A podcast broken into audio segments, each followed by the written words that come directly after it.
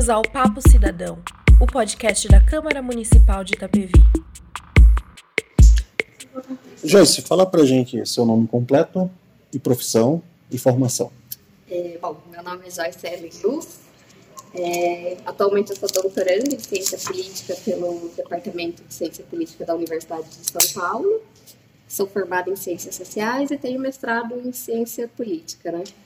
Desde 2017 eu dou aulas. É, comecei dando aula na oficina municipal, depois eu fui dar aula nos cursos de iniciação política pela Fundação Conrad Adenauer e em 2018 eu ingressei no time de professores de pós-graduação em ciência política da Fundação Escola de Sociologia do Estado de São Paulo. Então, desde 2017 você leciona e a principal disciplina sua é na área da política. Isso. Como é lecionar política, que é um assunto que é do cotidiano de todo mundo, porém desconhecido desse cotidiano de todo mundo? Tem duas diferenças, né? É, costumo falar que é diferente quando eu entro numa sala de aula com jovens, que são os cursos de iniciação política, e cursos em que eu entro em sala de aula com adultos, né? Então, pela pós-graduação né, na FESP e tudo, é diferente, né? A disciplina é sobre legislativo, sobre análise política, tem um outro contexto, né? Tem uma, já tem uma base sólida por trás, né? Eu entro em sala de aula com alunos que já sabem o que é legislativo, o que é cidadania e o que é estrutura de Estado. Agora, é diferente em cursos de iniciação política, que eu me deparo com jovens, eventualmente alguns adultos na DIEJA, que a gente vai dar aula, em que eu chego em sala de aula e pergunto quem é o prefeito da cidade deles, eles me respondem quem é o presidente, né? É, é uma adaptação de uma linguagem, né? Você sai de uma linguagem de um mínimo conhecimento de uma base para um total desconhecimento. E você chega e fala, bom, jovem não quer saber de política, é, adultos acham política chato, ninguém vai querer ouvir o que eu tenho para falar, porque eu chego em sala de aula e já sou tida como uma professora de política. Vai ser chata a aula. E eu me surpreendo todas as vezes que eu piso dentro de sala de aula com jovens, porque Hoje a gente tem uma visão muito errada do que é a política. A gente associa com corrupção, com conduta errada de políticos, e a política não é isso. E eu chego em sala de aula justamente para falar que a política não é isso. Então, é, é, um, é super diferente, porque quando eu começo a falar o que é cidadania, o que é democracia, os jovens e os adultos que não têm esse conhecimento básico, eles se sentem incluídos, né? Eles começam a perceber que a política está no dia a dia deles. Né? Para a gente começar a incluir praticamente todo mundo nesse bate-papo, o que, que de fato é a política? Política é o dia a dia, o cotidiano. Então, desde a hora que a gente acorda, né? Eu costumo fazer a seguinte dinâmica com os meus alunos, né? E aqui já vou usar vocês também, né? Hoje vocês se vestiram, né? Para vir até aqui, para estarem aqui trabalhando. Quem é que escolheu a roupa de vocês? Provavelmente vocês vão me responder que foram vocês, né? É, é uma decisão que a gente pode tomar, é uma liberdade. Nós temos liberdade hoje de escolher as nossas roupas. E liberdade é um ato político, né? Quem é que garante que a gente possa escolher nossas roupas? É o Estado, é o governo. Quem garante a liberdade é a democracia. Isso é política. Então, desde a hora que você acorda e você decide tudo que você vai fazer no seu dia, é a política ali vivendo. É... Além disso, tudo que a gente usa no nosso dia a dia, né? Então, ah, transporte que eu uso até o meu trabalho, ah, eu vou de carro. Tudo bem, mas você usa uma rodovia. Quem é que garante que a rodovia esteja em bom estado? É o, é o governo. Ah, é, vou de ônibus. Tudo bem, então quem garante que você tenha ônibus para poder acessar o seu lugar de trabalho? É o Estado. É, quem garante que você possa parar numa esquina, tomar um suco, tomar um refrigerante e falar mal do governo? É o Estado. Você, hoje você pode exprimir a sua opinião, você pode falar mal, você pode falar bem. Então, tudo isso é política, né? Tudo isso são coisas que a política garante que a gente não está acostumado a associar no nosso dia a dia, né? João Pedro? Tá, eu vou emendar mais uma pergunta então. É, você falou, a gente acorda de manhã, eu vou decidir, não tenho um guarda-roupa de cebolinha, então eu vou usar uma calça marrom com uma camiseta preta, vou pegar o sapato verde e vou colocar. Lembrando que meu guarda-roupa não é de cebolinha, tá? Então eu tenho lá uma, um leque de opção para poder escolher o que vestir. Só que eu tenho um detalhe também. Eu tenho esse direito de escolher o que eu vou vestir, o que eu vou comer, todo.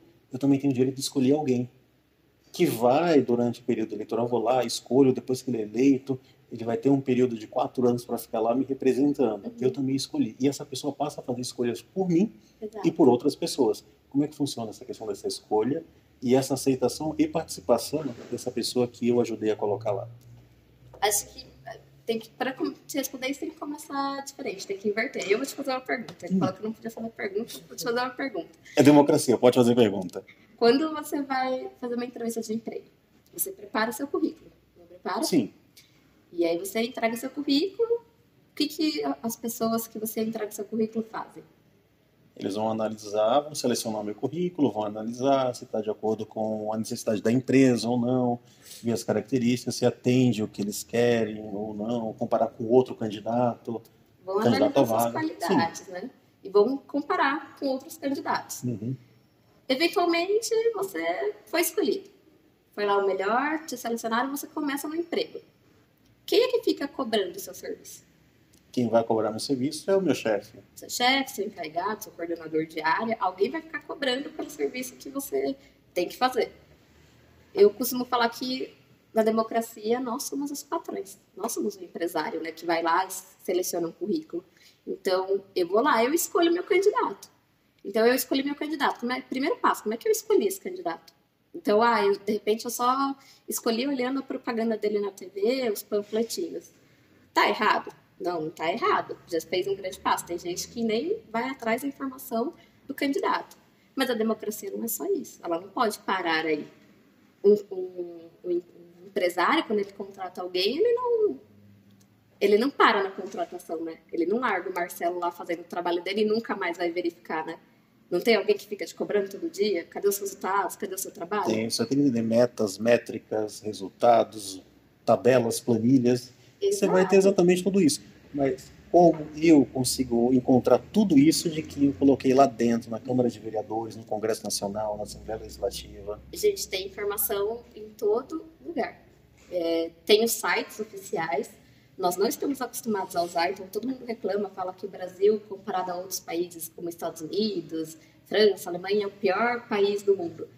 O Brasil é o país que tem mais é, dados abertos, que a gente fala, disponíveis para a população. Então, hoje a gente conta com uma lei que qualquer pessoa da população, qualquer pessoa, pode ir lá fazer um pedido que vai receber as informações. Ah, mas é muito difícil, é muito distante. Google, todo mundo tem um celular Android, né? Só volta, essa lei que você comentou agora é a lei de acesso à informação. Isso. Tá, é, vamos só fazer um, um Ah, adendo aqui, ou aquela coisa igual um plenário. Me concede uma parte? O João, o João Machado ele fez uma consulta exatamente à lei de acesso à informação. Foi fácil o processo, João? Foi, você tem que fazer o cadastro e ser claro com o que você quer e exato, assim.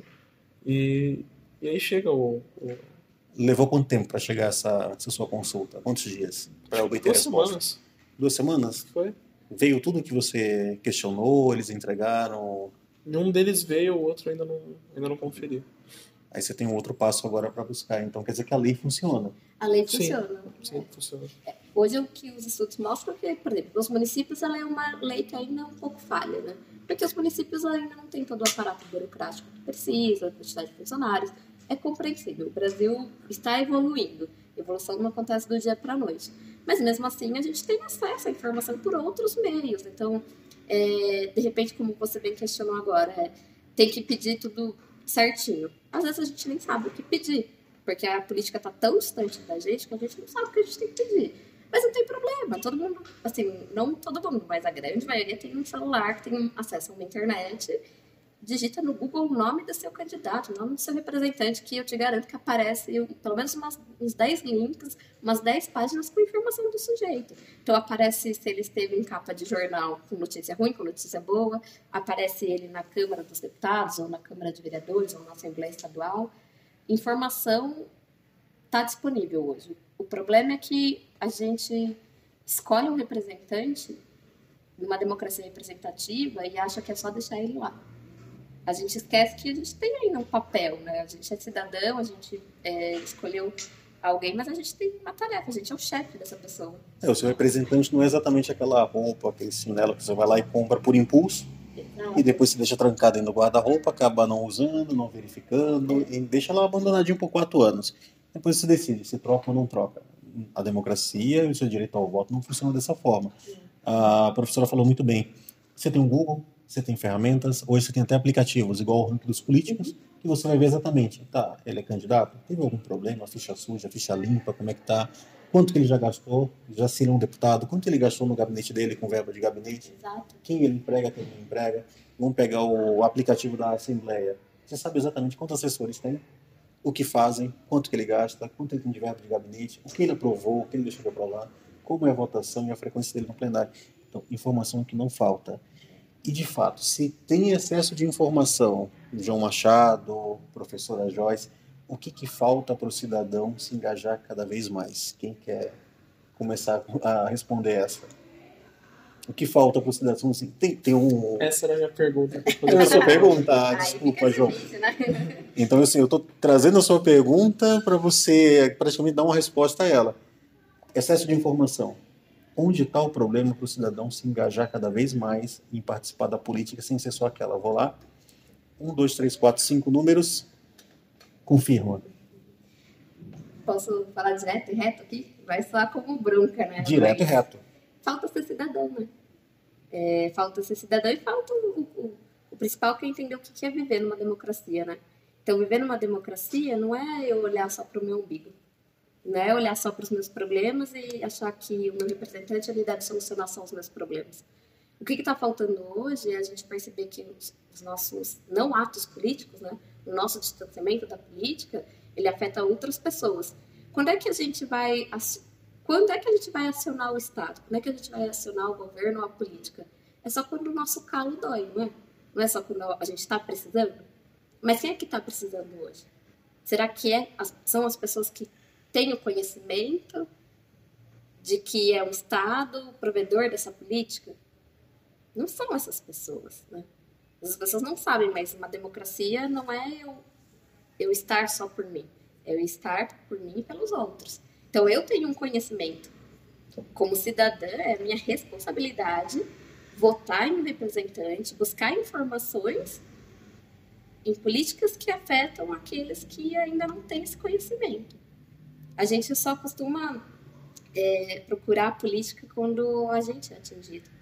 Mas a gente tem muita, muita gente no Brasil que não é atingida, né? Sim. E a gente não está acostumado a olhar para aqueles que são atingidos. Então, falta o básico de ser cidadão. Falta você olhar para quem está lá atrás, né? A política, a- a- o que, que é a democracia, né? A democracia todo mundo acha bonito estufar o peito e falar é o governo da maioria. Não é o governo da maioria. A democracia, você tem que buscar dar oportunidades para aqueles que não têm, né? E o governo da maioria não é um governo que exclui uma minoria. É o governo que vai buscar essa minoria e trazer para o lado. É um governo que vai ser democraticamente participativo, Exato. independente do resultado das urnas. É, é, exato, exato. E o que falta, João Machado, para trazer esse povo cada vez mais para participar com esse excesso de informação que ele tem? Eu acho que não tem interesse só. As pessoas não buscam porque é o que você falou. É a visão errada do que é a política, que é o que, é, que gera tudo isso. Então, é, é que assim, é como se fosse sempre, os problemas de sempre, em todas as ocasiões, né? Então as pessoas não têm é, é, a vontade de. Não têm preocupação, na verdade, porque para elas está tudo no marasmo, né? Então, para que, que ela vai tentar mudar alguma coisa que ela acha que não vai melhorar ou mudar de qualquer jeito?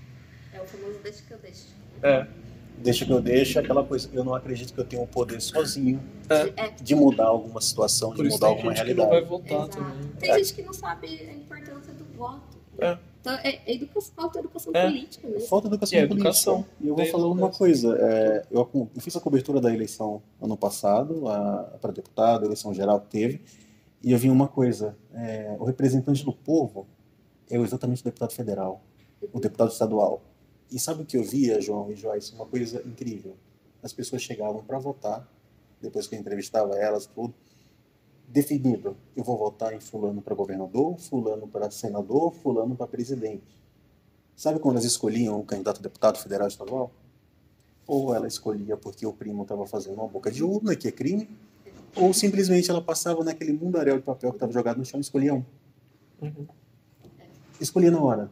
ela não sabia exatamente quem é o Luizinho, quem é o Zezinho, quem é a Mariazinha, quem é o Pedrinho, quem é a Rutinha. Simplesmente, esse não, esse sim. Aí chegava, andava um pouquinho mais à frente, pegava outro papel, jogava aquele outro fora.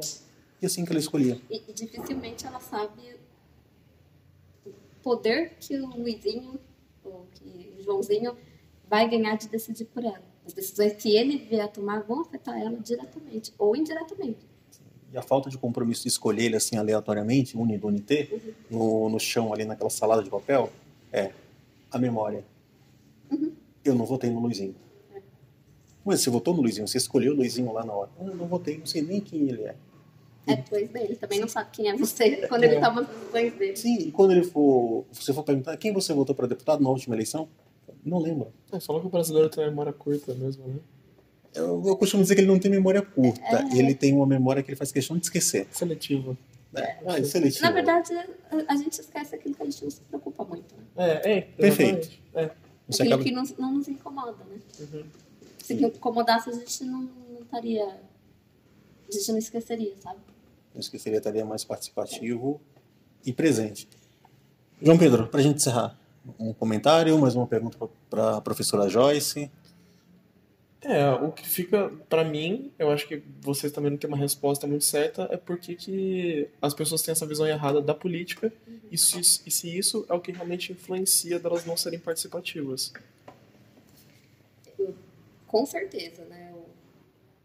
A gente aprende errado a política, né? Ou a gente não aprende a política, por exemplo. Eu não me lembro de ter tido na minha escola, no- durante o meu ensino médio, durante o meu fundamental, é, nenhuma disciplina, ou mesmo em sociologia, algo que tratasse do que é democracia, do que é ser cidadão e do que é divisão de poderes. Ninguém veio me explicar o que era legislativo, o que era executivo, o que era judiciário. Eu aprendi na faculdade essas coisas, né? Fui fazer uma faculdade de ciências sociais, eu só aprendi na faculdade, né? Então, eu aprendi um pouco com os meus pais que tinham esse conhecimento, né? É, e aí a gente aprende errado porque a gente aprende através de notícias, né? A gente aprende através, através de jornalistas, e jornalistas não são formados em ciência política, né? Não- nem criticando aqueles... Você não vai... Você, por exemplo, não vai no... do- agora me fugiu até a palavra. Você não vai no dentista se você tá com uma dor de barriga. Você vai no médico. Se você não sabe de política, você não vai procurar um jornalista, você vai procurar um cientista político, né? Sim. Ou vai procurar alguém que seja formado ali minimamente na área. É, e hoje a gente não aprende sobre política do jeito correto. A gente associa ao que a mídia divulga e nem divulga de forma errada, não é nem esse o ponto, mas divulga as notícias de corrupção, porque o povo precisa saber, divulga o que nossos parlamentares estão deixando de fazer, mas não, nin- ninguém explica o que é o legislativo, ninguém explica por que a corrupção acontece, é, e aí eu- as pessoas associam ao negativo, mas elas não sabem o básico, né? E hoje precisa saber o básico, porque se a gente soubesse o básico, a gente não estaria falando de corrupção hoje. É, o básico é uma coisa que faz muita falta. Vocês vão lembrar do meu primário, do meu ginásio e do meu colegial. Eu não tive aula nenhuma sobre poder legislativo, executivo, e era uma criança que adorava pegar santinho de político e guardar, que aquilo era uma festa para mim em período de eleição. Você falou uma coisa dos jornalistas, Joyce. É, eu não vou discordar de você, eu vou concordar. Até na hora que você estava falando, eu balancei a cabeça assim, mas não foi aquela coisa, não é bem assim. Não, é, é bem assim. É assim, o jornalista está lá. O jornalista não é um especialista 100% em um assunto. A gente costuma dizer que o jornalista é um especialista em vários assuntos do momento. O que a gente tem? Tem alguns jornalistas, eu vou citar até o exemplo de uma, a, agora me fugiu o nome dela, que é comentarista de economia na Jovem Pan. A, agora não vou lembrar o nome dela, tá na ponta da língua, mas ele não vai sair. Sei que tem o sobrenome dela tem Toledo. Ela foi exatamente na universidade, fez uma graduação de economia, tudo, se especializou na área e é comentarista de política e ela é assertiva naquela coisa. Então ela se especializou naquele ponto. Você tem jornalista que vai lá, vai se especializar no esporte, vai acompanhar tudo. A gente tem pouquíssimos e raros jornalistas que são especialistas em política. Uhum. Isso praticamente são inexistentes. Então, o que pega muito dentro. Denise Campos de Toledo. Ah, obrigado, Rebeca. Denise Campos de Toledo. Ela é uma, é uma exceção à regra. A gente tem muitos jornalistas comentando política, mas ele comenta a política dentro do achismo, aquela coisa, e dentro principalmente de uma coisa. Se eu não me engano, é Newton. Uma frase, Newton Cardoso, político famoso, político mineiro, que fala, política é igual nuvens. Política, tá, pode ser igual nuvens, eu estou dentro do meu achismo agora falando, mas se você olhar dentro com o olhar de cientista político, com o olhar de sociólogo, com o olhar de um filósofo, você vai ver que ela não é só, não são só nuvens passando ali que vão mudar de forma, formar um novo desenho, um novo cenário. É um negócio muito mais sério que move exatamente a roda de qualquer sociedade. Aí a gente vai pegar aquela coisa, ah, eu vou simplesmente comentar, ah, a decisão do, do deputado foi assertiva, tá, tá, tá, tá, tá, tá, igual a gente está com o presidente da comissão da, da Previdência, que a, a oposição gosta de mim porque eu bato no Bolsonaro. E a situação gosta de mim porque eu defendo a Previdência. Tá, isso é uma notícia que a gente tem corriqueiramente. É comum o deputado bater no presidente, apoiar o projeto, aquela coisa, para ganhar espaço na mídia. O que, que de prático essa notícia pode trazer? O que, que de fato tem ali atrás é, daquele discurso? Qual é o papel de um presidente numa comissão? E um jornalista, quando vai fazer essa matéria, ele não procura um cientista político para perguntar, tá, o que, que, quer dizer esse discurso do deputado? É, assim, é... Falta, é, o termo pode estar errado, mas falta essa muleta no jornalismo político. Consultar um cientista político, ouvir as fontes, ouvir as bases, não só trazer uhum. o que o, o político fala, o que o presidente fala, o que o senador fala, o que o deputado fala, o que o vereador fala, Tá, ele falou isso, mas o que isso significa dentro da política de fato? E quem pode falar isso é um cientista político, não um jornalista. É, e, mas eu acho que no Brasil está tendo um movimento interessante, né? Então, é, acho que desde 2000, acho que desde 2014 para cá, é, vários jornais estão criando dentro é, do, do, jornal uma área que é de análise de dados. E os analistas de dados são formados, em sua maioria, na área de, de política, sociedade, por cientistas políticos, né? Então, está tendo um movimento do jornalismo recorrer mais à ciência política. Assim como também o fato do jornalismo ter se mantido muito tempo distante dos cientistas políticos, também é uma culpa dos cientistas políticos, né? Que se, ou de filósofos, sociólogos, que se trancam dentro da academia, achando que ali é um universo que eles têm que estar e que eles não têm nenhum papel ou nenhuma responsabilidade com a sociedade. Não é bem assim. A gente é pago para produzir um conhecimento, né? A gente é pago pela sociedade para produzir um conhecimento que impacta na sociedade. Então, nós também devemos procurar mais a sociedade, procurar mais os jornalistas. Então, agora eu vejo com bons olhos, assim, ainda é falho. Esse casamento. Esse casamento. ainda é falho. Ainda é falho. Mas, assim, melhorou muito uns anos para cá, né? É, eu vejo pela quantidade de ligações que eu recebo de jornalistas que querem a ah, professora, dá para você analisar é, ou ajudar a gente a entender melhor? Poxa, dá, você está dentro da minha área de conhecimento, dá. Bom, não está dentro da minha área de conhecimento, vou indicar o colega. É, precisa ficar um pouco mais, assim, tem melhorado, né? ainda é suficiente, ainda não. Mas a gente está caminhando, né? Ó, nesse caminhando, a gente ia encerrar, mas eu olhei aqui rapidinho, tem três minutos ainda. Vamos fazer um, um, um bate-papo rápido, assim, entre sim e não, correto ou não? Essa discussão de política, coxinha e mortadela, fla-flu, é bom? É ruim? para a construção da, da, da, cidadania, do conhecimento político? Sim. Por ser uma discussão, é importante, né? Entendeu? Eu acho que o, por, por existir essa, esse fla-flu, eu acho errado. Porque, por causa da polarização. E tem muita gente no meio disso, né? São só os extremos que são ouvidos, né? E o, o meio mesmo, assim. Mas eu acho que é importante pela discussão. E mas tem, tem que ouvir todos os lados, não só o Fla-Flu, tem todos os outros times. É, é, diferença de opiniões é sempre saudável, né? Aliás, né, precisa existir, a gente não é igual. O problema está na tolerância. O quanto nós estamos abertos a ouvir o que o outro tem para falar e o quanto nós também estamos abertos a falar, né? Então tem esses dois movimentos. Hoje o que eu sinto é que nós não somos tolerantes. Nós queremos ser os donos da verdade, nós não sabemos ouvir a outra parte. Então, diferentes de opiniões são boas, são ótimas, mas quando tem a falta da tolerância e da, da empatia mesmo, de você querer ouvir e respeitar o outro, aprender com o outro, aí você perde. Aí, aí é totalmente assim, é, é o inimigo da democracia. Né? A falta de tolerância é o inimigo da democracia. Não tem cada, certo e errado. Cada vez a gente está caminhando mais para aquela questão, infelizmente, por não saber ouvir é. e não saber respeitar a gente caminha para o radicalismo. É. Esse radicalismo ele também vem junto com uma outra coisa. Além de não saber ouvir, não saber respeitar, eu ainda aprendi a denegrir. É. E a compartilhar.